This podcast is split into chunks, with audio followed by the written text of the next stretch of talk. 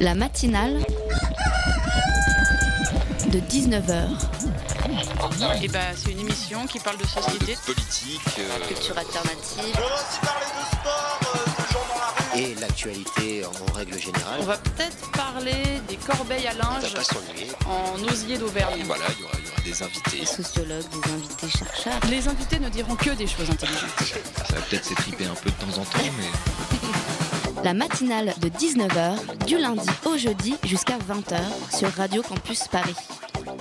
Il squattait depuis presque un an le terre-plein central sous le métro aérien de La Chapelle. Les quelques 380 migrants venus d'Afrique de l'Est ont été délogés de leur tente très tôt ce matin. Le camp, ou plutôt le sous-camp, a été évacué. Les réfugiés ont tous été emmenés, nous dit-on, vers des hébergements d'urgence. Solution précaire pour urgence humanitaire. On en parle tout de suite avec notre invité. Et après, à 19h30, avant de retrouver la chronique de notre cher Hugo, on continuera cette matinale sans langue de bois et sans édito. On vous parlera du festival Ta Parole qui commence ce vendredi à Montreuil. 10 jours de poésie, de fêtes et de chansons. 10 jours avec des artistes qui n'ont pas peur des mots. Salut Loïc, Salut Elsa. tu es membre de la rédaction et tu vas m'accompagner pour cette petite heure de matinale sur Radio Campus Paris. C'est parti. Les campements sont des lieux qui, euh, en termes d'épidémie, en termes sanitaires, euh, sont toujours des risques. Et sont des risques d'abord pour ceux qui y habitent. Et donc euh, le démantèlement de ce camp répond aussi à une exigence en termes sanitaires. Il faut évidemment s'assurer et veiller à ce que chacun de ceux qui étaient là soit relogé rapidement dans de bonnes conditions. Voilà, c'était la réaction de Marisol Touraine, ministre de la Santé, sur France Info ce matin, suite au démantèlement du camp de La Chapelle.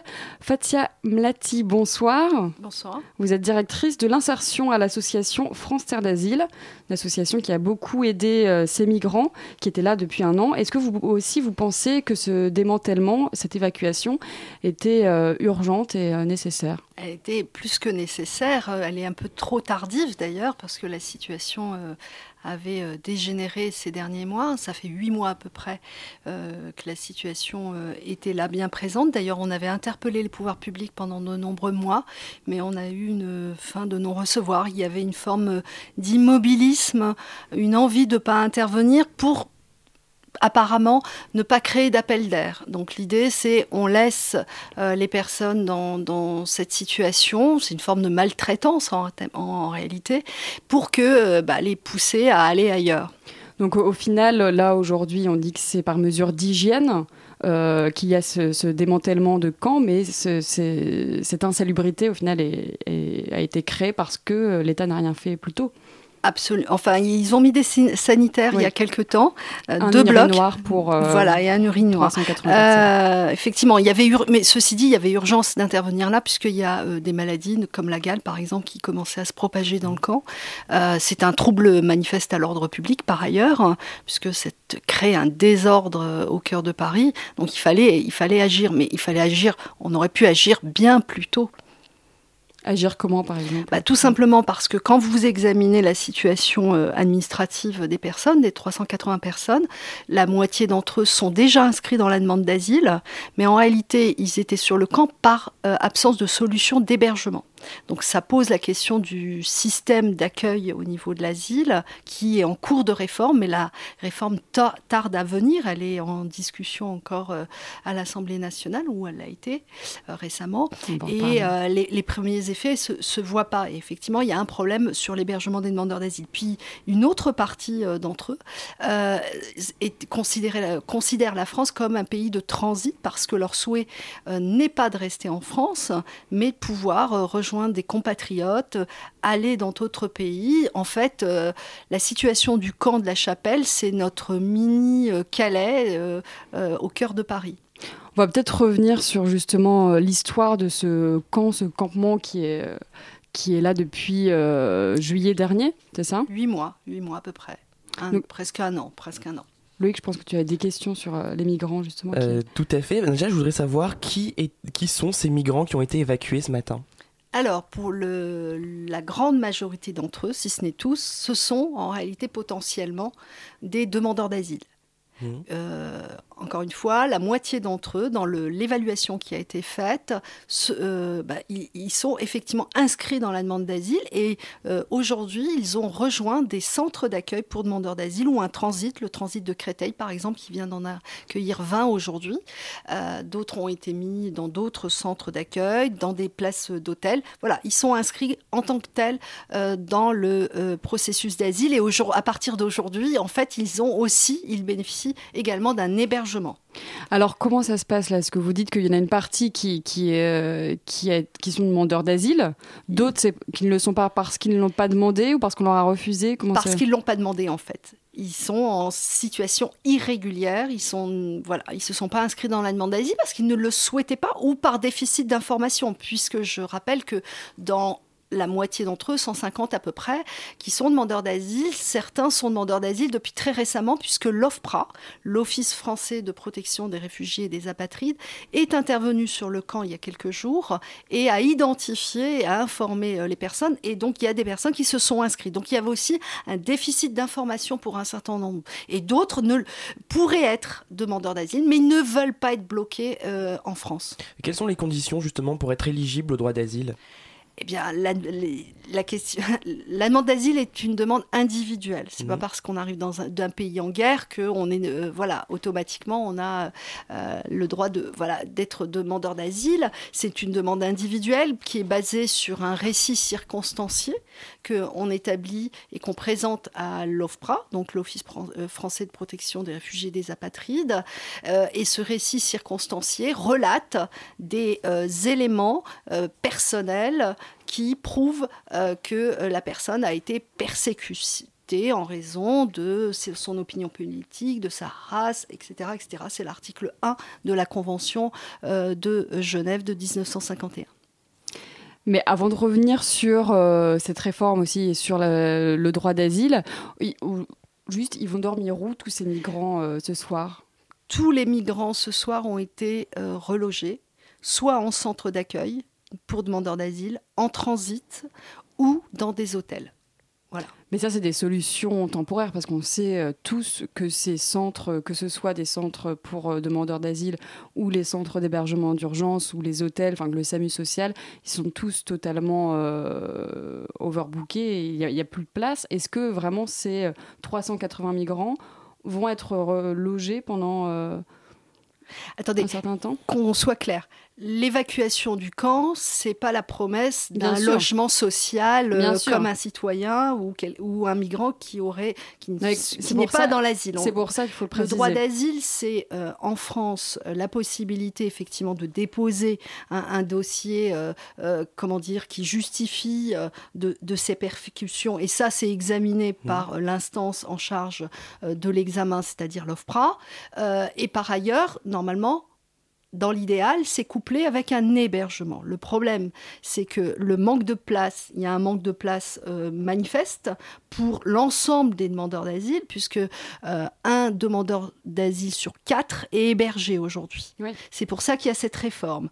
C'est pour ça qu'il y a la nécessité de réformer pour, non pas, alors il y a un besoin d'augmentation de places. Aujourd'hui, euh, plus de 25 000 places en centre d'accueil pour demandeurs d'asile et presque autant dans le dispositif d'urgence lié à l'asile, mais ça reste insuffisant. Pourquoi? Parce que d'abord, il, il faudrait augmenter le nombre de places, mais pas simplement, il faudrait agir sur la procédure, et c'est ce que veut la réforme.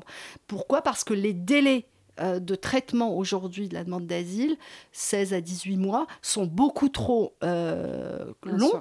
Et donc, ça crée un système euh, qui symbolise lui-même. Mais donc, juste concrètement, pour revenir du coup à ces migrants de la chapelle, si ce soir, donc, ils vont être logés dans des centres pour demandeurs d'asile ou dans des hébergements d'urgence, c'est pas, c'est des solutions bien sûr temporaires et c'est pas ça qui leur garantit un logement. Est-ce qu'il n'y a pas moyen qu'ils se retrouvent en pour recréer un autre camp Comment garantir le fait que... Alors ça, c'est la grande incertitude et c'est ce qui a fait sans doute, euh, qui explique l'immobilisme qui a prévalu depuis euh, de nombreux mois. Ne pas intervenir pour laisser euh, les situations s'enliser et puis faire en sorte que les gens trouvent, comment dire, des solutions personnelles. alors, soyons clairs, sur les 380, ceux qui sont rentrer en au transit de Créteil, par exemple, ou en centre d'accueil pour demandeurs d'asile, bon, bah, ils vont s'inscrire comme tous les autres demandeurs d'asile dans la procédure, avec une prise en charge donc en matière d'hébergement qui va se maintenir, avec un accompagnement social spécialisé, et au bout du, du, process, ils auront le statut ou pas. D'accord? Et après, ils seront réfugiés et ils pourront être accompagnés euh, comme euh, les autres réfugiés statutaires. Pour les autres qui ont été mis, euh, comment dire, orientés vers un hôtel pour quelques nuits, à ma connaissance trois nuits, c'est une solution temporaire et il y a une incertitude quant à leur devenir. Mais le problème, c'est que eux-mêmes ne souhaitent pas s'inscrire dans la demande d'asile en France. Donc on est un peu dans un système bloqué, euh, puisque voilà, ils veulent pas rester ici. Donc s'ils s'inscrivent dans la demande d'asile, eh bien là, ils auront les droits qui se dérouleront hein, avec un hébergement, etc., et un accompagnement. Par contre, s'ils ne le souhaitent pas, eh bien, c'est un peu comme dans la situation dans le Calaisie. Vous aurez des, gens qui vont, dans 2-3 jours, repartir soit vers euh, des pays du Nord, euh, vers l'Angleterre, ou euh, voilà, la, balle est aussi dans leur, dans leur camp, pour être clair. Alors, la porte d'entrée de l'Europe, en général, c'est le sud pour ces migrants venus d'Afrique. comment est-ce qu'ils arrivent à Paris? C'est quoi le trajet, en fait? Bah, si on prend les chiffres euh, rendus publics euh, par euh, Eurostat sur 2014, vous avez 200 000 personnes de migrants qui sont rentrés par le biais de l'Italie. Hein, tous, les, tous les mois, depuis de nombreux mois, on voit arriver ces bateaux. Donc effectivement, les, personnes qui ont été interrogées ont eu un très long périple. Hein. ça, ça, fait des mois, voire des années qu'ils ont quitté leur pays. Ils viennent principalement d'Érythrée, du Soudan et d'Éthiopie. Mmh. Euh, donc, c'est des pays qui sont euh, dans des euh, situations de guerre, de conflit. donc voilà, et ces personnes ont fui ces situations-là et arrivent essentiellement par le biais de l'Italie ou l'Espagne et de, passent en transit et arrivent en France, stationnent.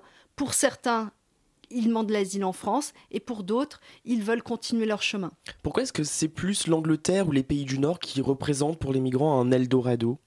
Alors c'est pas, enfin peut-être, je suis pas sûre que ce soit un, Eldorado si on compare les systèmes d'accueil, euh, mais souvent c'est la proximité linguistique et euh, des mmh. attaches euh, tout simplement euh, familiales qui sont préexistantes, qui poussent les personnes à aller vers ces pays-là, parfois aussi par des choix plus culturels, par exemple sur l'accueil des Syriens.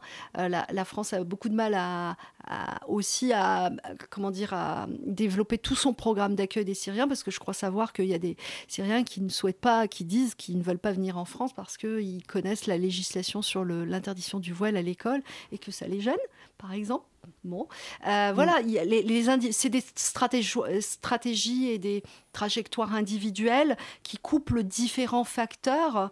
Et euh, mais voilà, euh, pour en tout cas une partie d'entre eux, le, la France n'est qu'un pays de transit, mmh. une étape. Hein. Et vous, à France Terre d'Asile, est-ce que votre mission, euh, bah, déjà, je pense, c'est de les informer sur leurs droits Et est-ce que c'est aussi de euh, peut-être les convaincre à demander l'asile en France? Bah, L'information est effectivement euh, une nécessité et la première étape le premier droit en fait des personnes, leur dire qu'ils peuvent demander euh, protection à la France. Euh, c'est le premier travail et il faut le faire partout sur l'ensemble de en fait de, de, la route qui les amène jusqu'à euh, chez nous, jusqu'à Calais par exemple. À Calais, effectivement, il y a aussi de l'information qui est systématiquement donnée. Ça ne ça ne règle pas tout, parce que le, la question, c'est euh, régler le problème, c'est aller plutôt au niveau européen. Hein. Il y a un manque de solidarité mmh. aujourd'hui des pays. On le voit encore récemment avec cette, euh, comment dire, ce débat autour des quotas. Mais en réalité, effectivement, l'Europe ne doit pas euh, manquer de mémoire. Hein. L'Europe a eu besoin de partir au siècle dernier parce qu'elle était en, comment dire, des, des, des, des citoyens européens étaient en souffrance et ont eu besoin du monde pour pouvoir se protéger. Et aujourd'hui, bah, le monde vient à nous, mais en, même temps, j'insiste je, quand même, je fais une remarque, tous les, euh, euh, comment dire, par rapport à le reflet, enfin la situation du, camp à Paris ou à Calais, c'est le reflet du désordre du monde et euh, l'ensemble des migrants ne vient pas en Europe. C'est pas la, euh, mhm. on prend la situation en Syrie, euh, l'essentiel des Syriens sont dans les pays limitrophes, en Turquie, en Jordanie, etc. C'est le cas aussi en Afrique. Hein. très peu d'individus finalement arrivent jusqu'en mhm. Europe. La question qui se pose après, c'est euh, comment s'occuper de ces personnes et comment les accueillir en France. On en reparle juste après une petite pause musicale.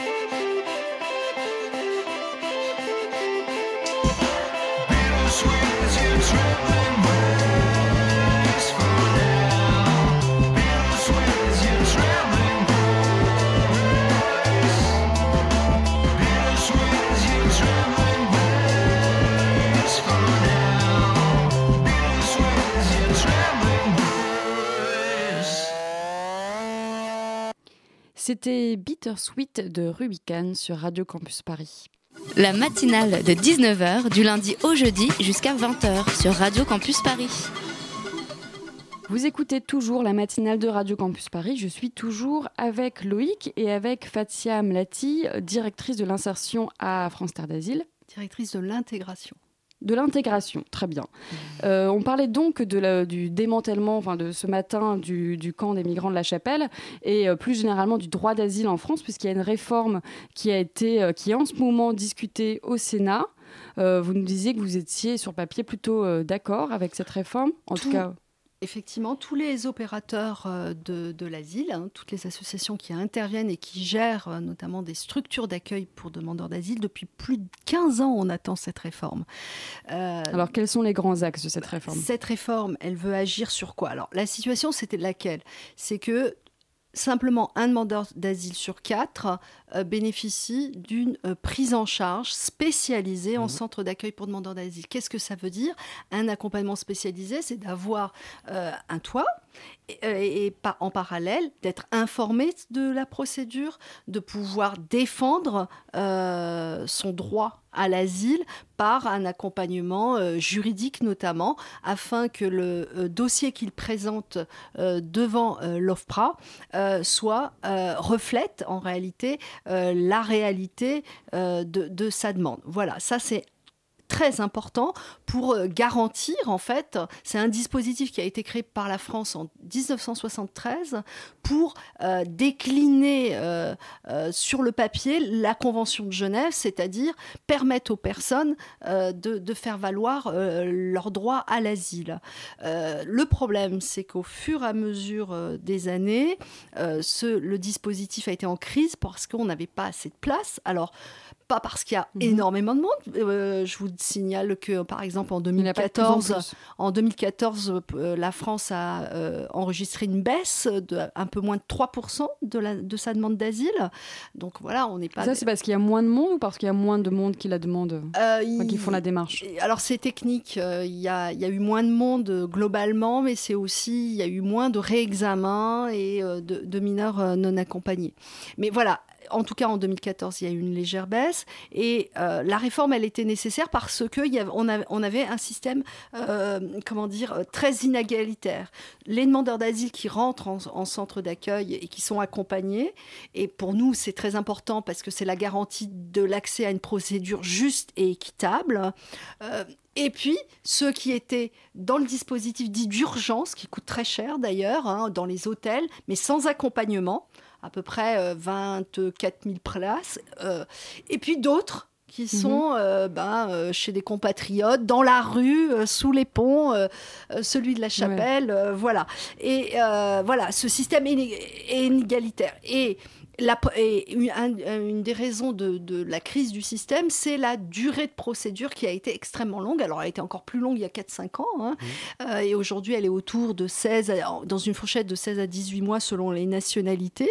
Et ça, c'est pas possible. Il fallait agir de, de la vie de tous. Donc, réforme de l'asile sur le papier qui est très euh, positif dans le sens où il fallait agir sur la baisse de la durée de procédure en donnant des mhm. moyens supplémentaires à euh, l'OFPRA, euh, ce qui a été fait. 70 hein, postes d'agents de, de protection supplémentaires ont été créés pour pouvoir euh, traiter de, cette demande, une réorganisation, une réforme à l'intérieur même de l'OFPRA pour essayer de séparer euh, les procédures dites prioritaires, puisque un certain nombre de pays sont sur une liste en disant bon ben voilà euh, la, demande d'asile, est-ce que même si elle est individuelle, elle serait a priori pas valable, mhm. donc on l'examine plus vite. Et puis une procédure qui est prévue par les directives européennes que le, comment dire que la France va transposer dans son droit pour euh, mettre les moyens sur les personnes les plus vulnérables euh, et faire en sorte que l'audition devant l'OFPRA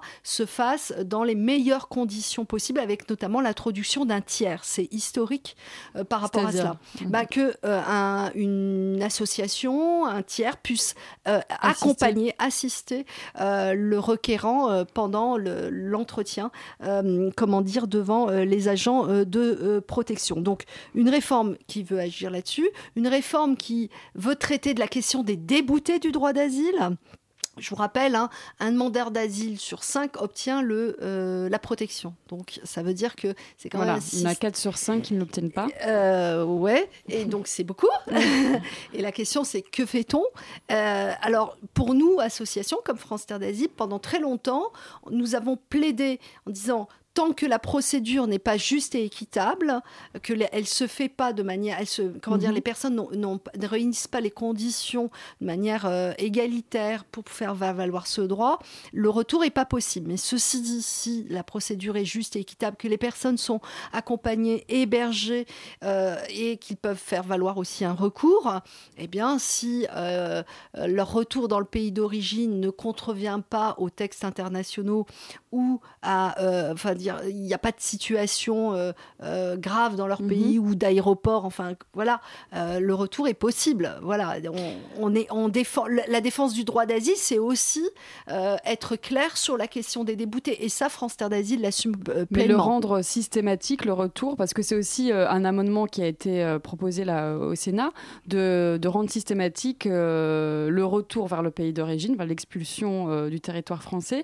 à chaque débouté euh, du droit d'asile. C'est-à-dire que chaque personne qui se verra refuser euh, le droit d'asile euh, n'aura plus déjà de place en hébergement d'urgence, n'aura plus accès à aucun droit, n'aura ne pourra plus faire aucune demande à l'État français, donc sera obligé de partir.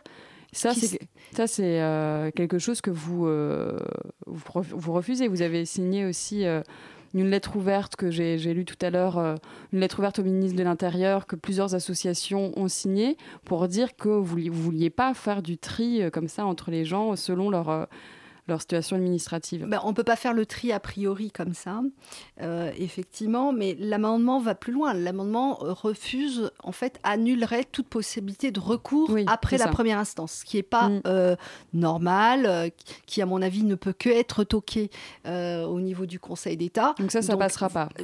ça sera retoqué par l'Assemblée nationale et on retrouvera un texte beaucoup plus équilibré. Je pense que c'est juste de la surenchère politique qui a été faite, comment dire, au, au Sénat. euh, euh, voilà, parce que en réalité, je pense que derrière euh, cette attitude, euh, on, a vécu quelque chose d'historique sur le plan de l'asile, puisque on avait besoin d'une réforme qui était, euh, comment dire, partagée et par acteurs associatifs et par acteurs publics, la nécessité de cette réforme, que eu pendant plusieurs mois, deux ans, près de deux ans, une large concertation. Ça ne veut pas dire que tout le monde est d'accord, mais en tout cas, tout le monde s'est mis autour de la table. Et euh, je vous rappelle aussi que le euh, rapport parlementaire qui avait été commandité pour euh, amorcer cette réforme de l'asile a été porté par deux députés, un de droite, un de gauche. Donc il y avait une forme de consensus. Et mon sentiment personnel, c'est que au moment où le texte va être validé euh, par euh, l'Assemblée euh, nationale, eh bien là, comme si la droite ne voulait pas finalement que cette réforme sur un sujet aussi sensible puisse, comment dire, être, faire l'objet d'un consensus républicain qui est nécessaire parce qu'en réalité, cette question-là, la question des migrations devrait, enfin voilà, devrait être au-delà des partis politiques. C'est un enjeu euh, pour les personnes d'abord. hein. Il s'agit d'êtres humains en souffrance pour une grande partie d'entre eux qui ont besoin euh, de la protection et euh, il n'est pas digne d'avoir une représentation nationale qui en permanence instrumentalise les questions euh, d'asile et de migration à des fins politiques. Loïc, tu as une question. Une dernière question peut-être. D'ici à deux ans, la Commission européenne souhaite que les différents États de l'Union européenne mettent en place des mesures pour accueillir 40 000 migrants, ce qui reviendrait à 9, 9 127 personnes pour la France, dont euh, 6 752 seraient syriens et érythréens. Euh, Est-ce que cela serait suffisant d'une part pour soulager l'Italie et la Grèce et en a-t-on euh, les capacités d'accueil? Alors, euh, en avoir la capacité d'accueil en France, sans problème, ça, ça me paraît évident.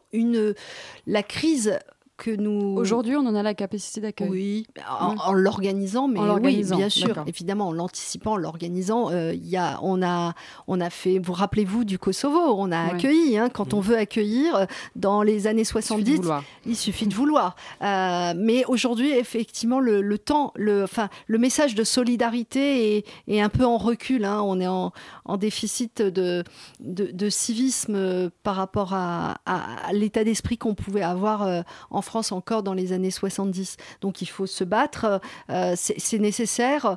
Euh, vu l'état du monde, on est responsable aussi. Euh, voilà, au niveau, ce désordre du monde, on, y participe. Et bien sûr, et ce réveil au niveau européen qu'on a vu là récemment, parce qu'il y a tous ces morts réguliers en Méditerranée, il est, urgent d'intervenir. Et effectivement, l'Europe à 27 a largement la capacité de, faire un effort de solidarité en rappelant encore une fois que la majorité des demandes des personnes qui ont un besoin de protection ne viennent pas euh, en Europe. Et en Europe ne viennent pas prioritairement en France. Hein. Nous sommes que le quatrième euh, pays d'accueil en 2014. Alors il faut aller plus loin euh, et plus loin, c'est pas simplement euh, pouvoir accueillir ici, c'est aussi réfléchir à ce qu'il s'est passé. des dictatures sont, sont tombées, notamment et on peut s'en réjouir, notamment au Maghreb, en Libye. et comment dire, aujourd'hui ces pays ne font plus tampon. Euh, et les gens sont exploités. Il y a des passeurs, donc il faut avoir aussi une politique euh, en la matière, une politique de développement et puis une politique surtout de résolution des conflits, euh, que ce soit la Syrie, tout ce qui est corne de l'Afrique. Et là, il y a, c'est à l'échelle du monde. Hein, il n'y a, jamais de G8 ou de G20 sur ces grands conflits-là. Hein. On parle de plein de choses, mais pas ça. Or, à mon avis, l'équilibre du monde aujourd'hui dépend de la capacité de la communauté communauté internationale à réagir, à la fois euh, en ayant un euh, geste très fort de solidarité, puis en même temps euh, d'intervenir pour que les conflits qui aujourd'hui, comment dire, sont un peu partout dans le monde, ben, puissent trouver une solution sur le plan politique et diplomatique. Très bien, merci beaucoup Fatia Mlati d'être venue euh, nous parler de tout ça ce soir sur Radio Campus Paris. Donc pour vous, la, réforme qui va être euh, votée bientôt, en tout cas pour la France, va dans le bon sens et il y a encore beaucoup d'efforts à faire au niveau euh, européen et international. Bah, il faut soutenir cette réforme et être extrêmement vigilant et continuer à travailler euh, euh, effectivement au niveau euh, français, mais surtout au niveau européen, pour trouver les meilleures les solutions les plus équilibrées qui à la fois respectent la dignité des personnes et permettent la résolution au fond de ce désordre qui mondial aujourd'hui. Merci beaucoup.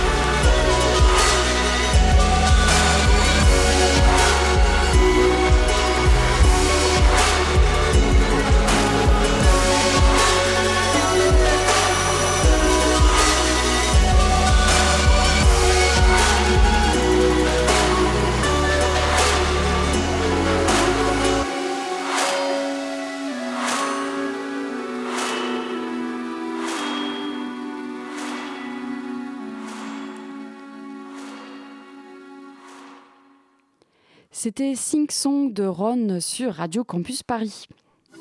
La matinale de 19h sur Radio Campus Paris.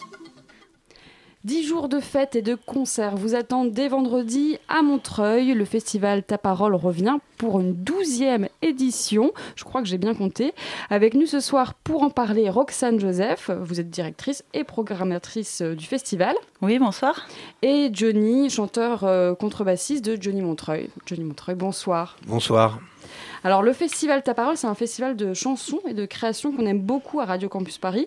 On vous suit depuis plusieurs années et c'est donc un festival euh, qui se passe à Montreuil, typiquement en Montreuilois, dans plusieurs lieux, mais qui est pourtant né euh, à Paris, dans une cour d'immeuble dans le 20e arrondissement. Roxane Joseph, je ne sais pas si vous étiez là euh, au début, mais est-ce que vous pouvez nous parler un peu de la naissance de ce festival? Si, ben c'est moi qui ai créé le festival ah, avec ben mon frère euh, Nicolas, qui est chanteur aussi. Et euh, donc, euh, on habitait dans un endroit qui était assez hors du commun, rue de la Réunion à Paris, où on nous avait donné la possibilité d'organiser ce qu'on voulait un petit peu dans une cour d'immeuble. Donc, nous, comme on était passionnés de chansons et puis qu'on avait pas mal de copains et tout qui chantaient, on s'est dit, bon, on va essayer de faire un petit festival de chansons, ça va être sympa. Et puis, on trouvait que ça manquait un peu à Paris, surtout avec une certaine relève, une jeune génération euh, voilà. Donc euh, on s'est tous mis ensemble et puis euh, ça a été à la fois une initiative un peu de voisins, une initiative un peu collective, de copains. Et petit à petit, en fait, au fil du temps, bah, on a créé une asso. Au début, il n'y avait pas d'asso, il n'y avait rien, il y avait juste des copains, des amis qui avaient envie de faire des trucs ensemble.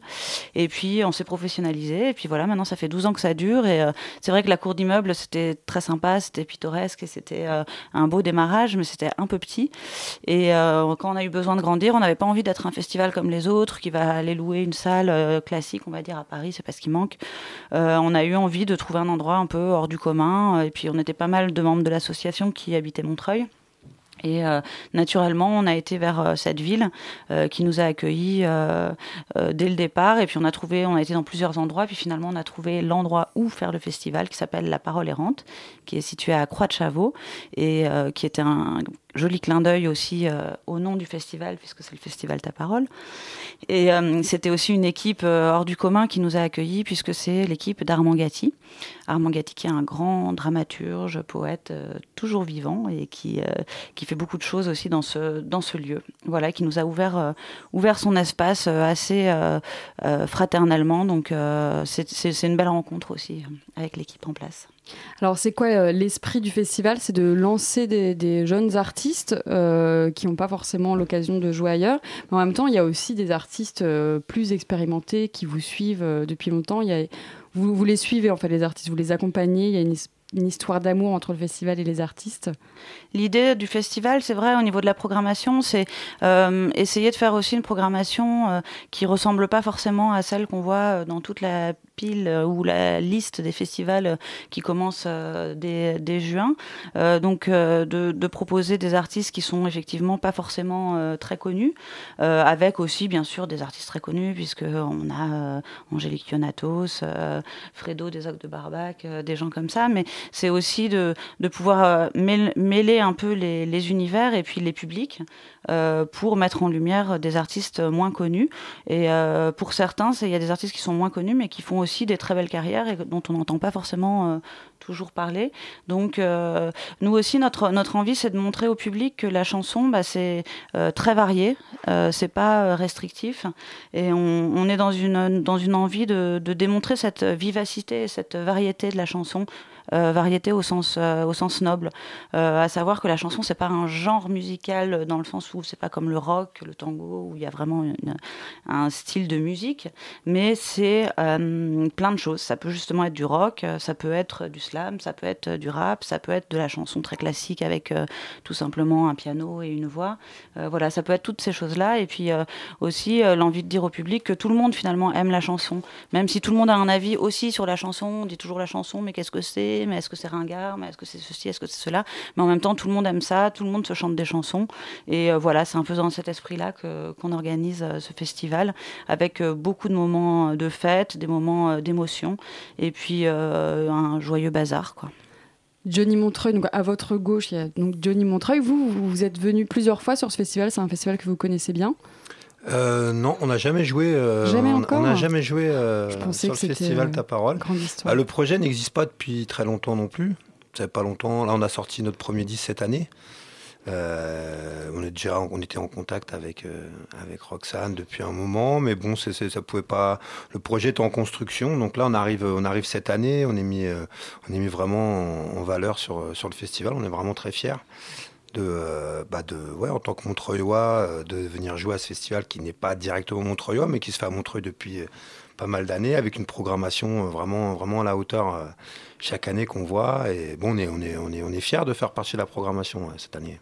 Et Johnny Montreuil, c'est quoi? Alors, ce que vous, vous, vous, vous, êtes à Montreuil, vous êtes Montreuillois et vous chantez, vous chantez Montreuil, vous parlez de Montreuil? Entre autres, au départ, mais c'est-à-dire que ça, ça, rejoint un peu ce que disait Roxane sur sur la chanson, parce que euh, c'est parti de, Johnny Cash, d'où le Johnny, et à Montreuil, d'où Montreuil. Donc Johnny Montreuil et qui était un. on s'est retrouvé après on s'est rendu compte après que c'était un vieux loupard qui avait existé, qui a été pris en photo, qui avait servi de contact à un photographe qui photographiait le, milieu dans les années 70, etc. Donc il y avait toute une histoire autour de ce personnage, mais surtout c'était au départ une, bon, une, passion et un amour de, de Johnny Cash, de sa musique, de son répertoire, et de, de se rendre compte en lisant vraiment ses textes, c'est un vrai raconteur d'histoire, que c'était, euh, bon d'une manière très punk, et c'était pas de la country qui faisait, c'est pas de la country qui faisait de.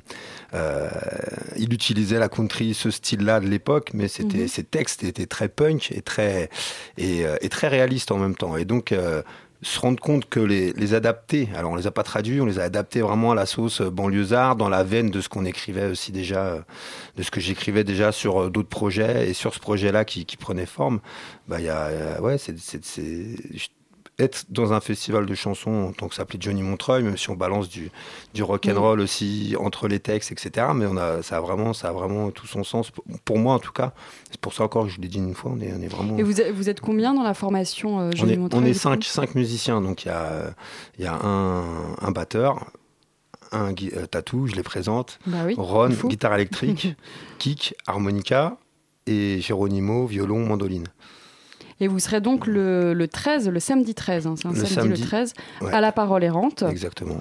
On va écouter euh, ce que vous faites, on va écouter euh, L'amour au balcon tout de suite sur Radio Campus Paris.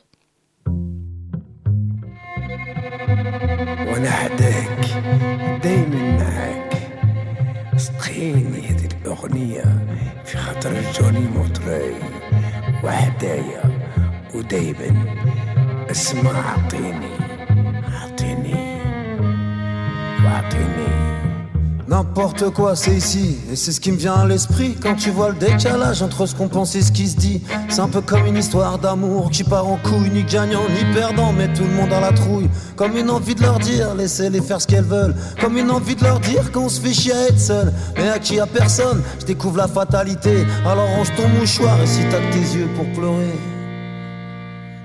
Une femme pour dix hommes et 15 bières dans le tarin. L'amour en Algérie, c'est plus dur qu'un crouton de pain. Regarde dans le vide et ça jusqu'au petit matin. Si les nuits sont belles, mais tout ça ne rime à rien. Une femme pour dix hommes et 15 bières dans le tarin. L'amour en Algérie, c'est plus dur qu'un crouton de pain. Regarde dans le vide et ça jusqu'au petit matin. Si les nuits sont belles, mais tout ça ne rime à rien archaïque sans pitié qui permet à l'homme d'être vulgaire en toute impunité. Sois ma mère ou ma fille, mais t'es qu'une prostituée. Pour un peu tu te maquilles et tu te mettes à traîner, faudrait rétablir la balance des hommes à la maison et que les femmes aillent tout bois en belle raison. Ça pourrait passer comme une insulte aux yeux de certains, mais vas-y, c'est du brut, c'est juste pour voir plus loin. Une femme pour 10 ans et 15 paires dans le talent, l'amour en Algérie, Regardons le vide et ça jusqu'au petit matin. Si les nuits sont belles mais tout ça ne rime à rien. Une femme pour 10 hommes et 15 verres dans le L'amour en Algérie c'est plus dur qu'un feu de pain. Regardons le vide et ça jusqu'au petit matin. Si les nuits sont belles mais tout ça ne rime à rien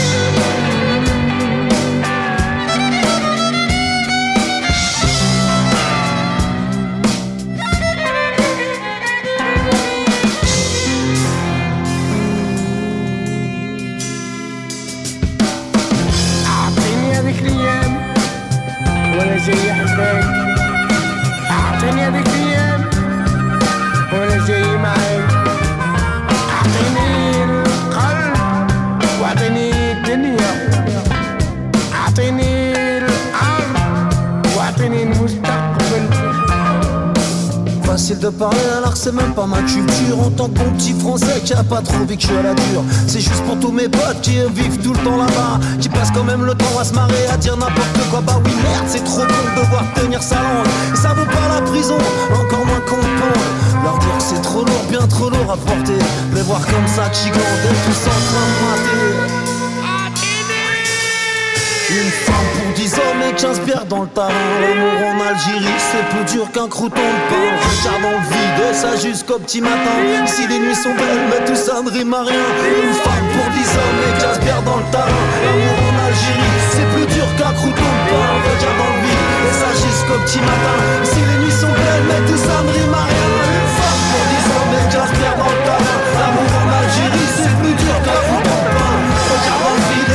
Jusqu'au petit matin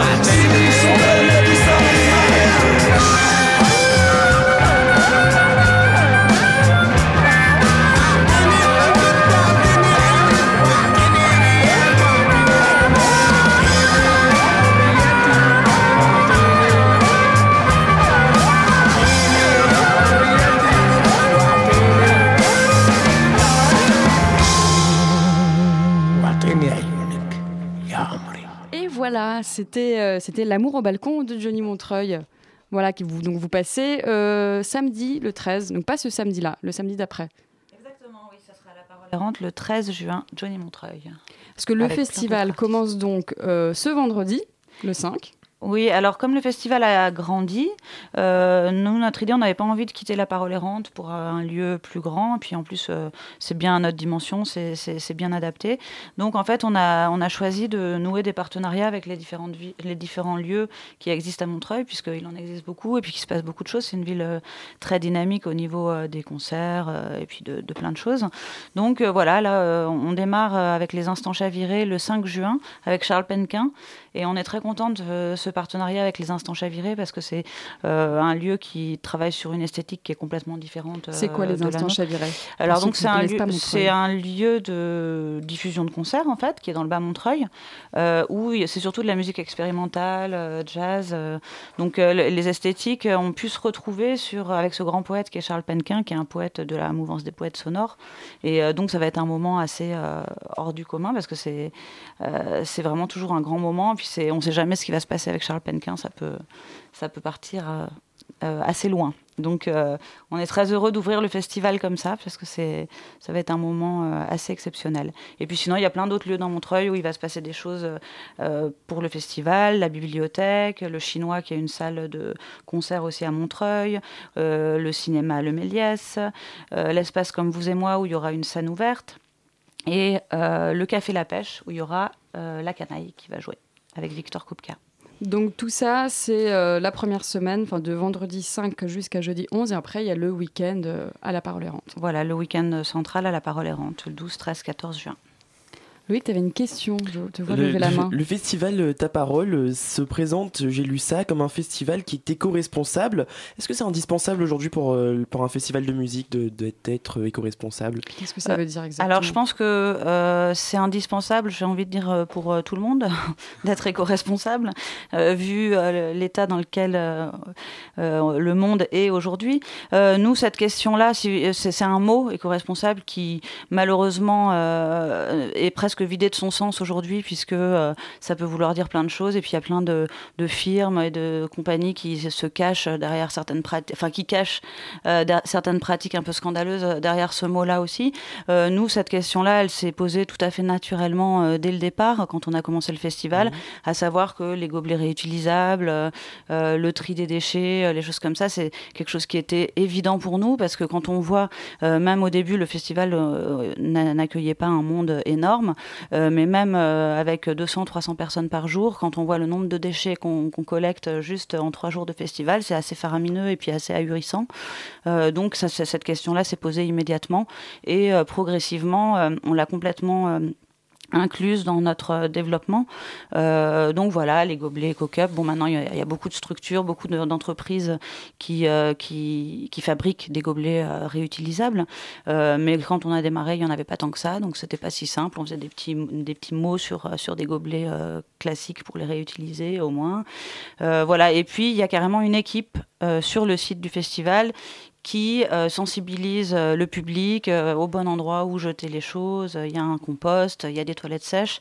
voilà, c'est c'est finalement beaucoup plus simple au final pour le démontage et pour tout, pour nous. En fait, c'est comme si le public faisait un peu de, notre travail en s'impliquant de cette façon-là. voilà, on ne fait pas des choses extraordinaires de, de ce point de vue-là, mais j'estime que c'est quand même le minimum à faire. Quoi. Très bien. Euh, j'avais une question et elle m'est totalement euh, sortie de l'esprit. Non, on va peut-être revenir sur euh, juste les infos pratiques. Ça coûte combien par soir, tout ça, tout ça? Alors, il y a un tarif, il y a un tarif réduit à 11 euros. Sinon, le tarif plein est à 15 euros. Et sinon, il y a un passe 3 jours pour les 3 jours sur le lieu de la parole errante à 30 euros. Voilà. Et sinon, le dimanche, normalement, la politique du festival, c'est de ne pas annoncer l'ordre de passage des artistes. Donc, voilà. Mais par contre, le dimanche, on démarre ça, là, et là, on l'annonce avec le spectacle de Merlot pour les enfants à 14h30 pour éviter voilà, aux parents d'attendre toute la journée et de voilà de, de plus être en état de, de, voir un spectacle à la fin avec leurs enfants, tout ça. Enfin bon, ça serait un peu compliqué à gérer. Donc 14h30, Merlot au fond de la classe le dimanche. Et là, le spectacle est gratuit pour les enfants euh, et 5 euros pour les accompagnants, puisqu'on préfère qu'il y ait quand même les parents qui soient avec eux. Et, si, si, je puis me permettre, c'est vraiment un spectacle très très drôle, très musical et très très drôle. Ouais, ça s'appelle Au fond de la classe. C'est noté. J'ai vu quelques extraits. Dimanche 14, Merlot. 14h. Exactement. Et puis si vous voulez tous les renseignements sur le www.festivaltaparole.org, évidemment sur Facebook, et euh, les places sont en vente dans tous les points de vente habituels. Et vous pouvez aussi gagner des places euh, sur, via Radio Campus Paris, alors en nous envoyant un petit commentaire sur Facebook, un petit tweet, un petit, euh, un petit mail aussi. De toute façon, toutes les infos sont sur le site www.radiocampusparis.org. Merci beaucoup Roxane, merci beaucoup Johnny Montreuil d'être venu nous parler de ce festival. On y sera, nous de toute façon, Radio Campus Paris, c'est sûr. Merci beaucoup. Merci à Radio Campus de nous avoir invités. Et à ce week-end. Et merci à Johnny d'être venu. Ciao. La matinale de 19h. Le magazine de Radio Campus Paris. Du lundi au jeudi jusqu'à 20h. Chaque semaine, il visite pour nous les expos du moment et nous, et nous livre, j'ai du mal ce soir, et nous livre ses impressions. C'est l'heure de la chronique expo de Hugo. Bonsoir Elsa. Comment ça va? Ça va très bien, ça fait plaisir d'être euh, avec toi euh, ce soir et de pouvoir prendre euh, la parole. Alors cette semaine, nous entrons dans une nouvelle étape de notre découverte des endroits où c'est qu'il faut visiter des expos. Oui, en effet, cette semaine, après les ateliers d'artistes marchands, après les galeries d'art des négociants et après les musées publics ou privés, nous allons découvrir les fondations d'entreprises pour l'art contemporain. Une fondation, c'est quoi? C'est, dit le dictionnaire, une structure morale de droit privé à but non lucratif. Cette définition, est barbare, mais jusque-là, retenez bien que c'est exactement comme n'importe quelle association. La différence se trouve au niveau des raisons qui poussent à la création. L'association est créée par des porteurs de projets, quelconques d'ailleurs, hein, à vocation d'intérêt général, qui veulent se regrouper pour avoir plus de poids et lever des fonds. Au contraire, la fondation est créée par des donateurs, des individus ou des entreprises déjà largement dotés, qui veulent utiliser leur argent dans une cause d'intérêt général. Certainement par conviction, hein, bien sûr, mais aussi, et peut-être surtout, dans une double optique de défiscalisation et de communication. En gros, payer moins d'impôts et se donner bonne image. Pour résumer, l'association se construit pour aller chercher de l'argent, la fondation se construit pour blanchir de l'argent. Mais il ne s'agit ici pas de blanchir de l'argent dans des activités illégales, drogue, prostitution ou jeux, mais bien sûr dans des activités d'intérêt général, comme par exemple l'art.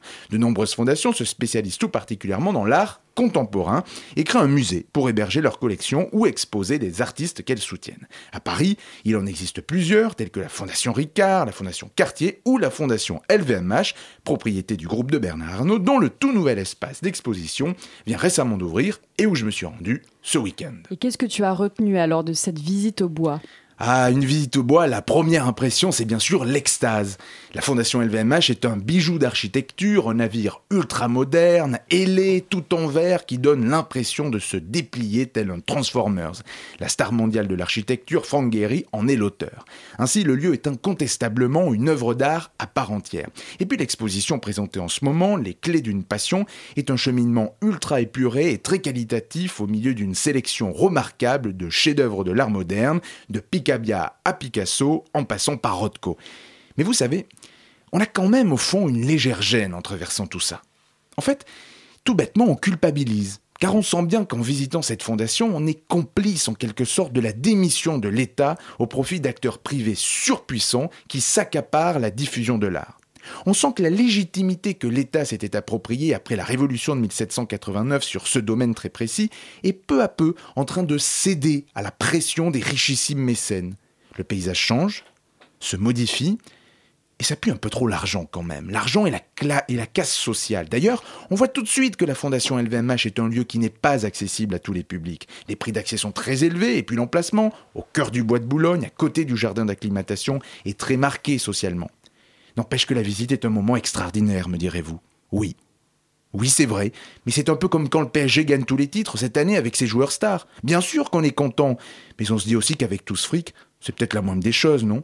Donc vous l'avez compris, je suis dans la délicate situation suivante. D'un côté, vous encourager à aller découvrir cet endroit sublime, et de l'autre, vous dire de quand même vous méfier du cadeau peut-être empoisonné que représente ce bijou pour l'avenir de l'accès à la culture et de la diversité de la création en France. Merci beaucoup Hugo pour cette merveilleuse chronique. On ira voir de nous-mêmes quand même pour vérifier ça. Tout de suite, eh bien, c'est l'heure de la bouquinerie. Salut Anna. Salut Elsa.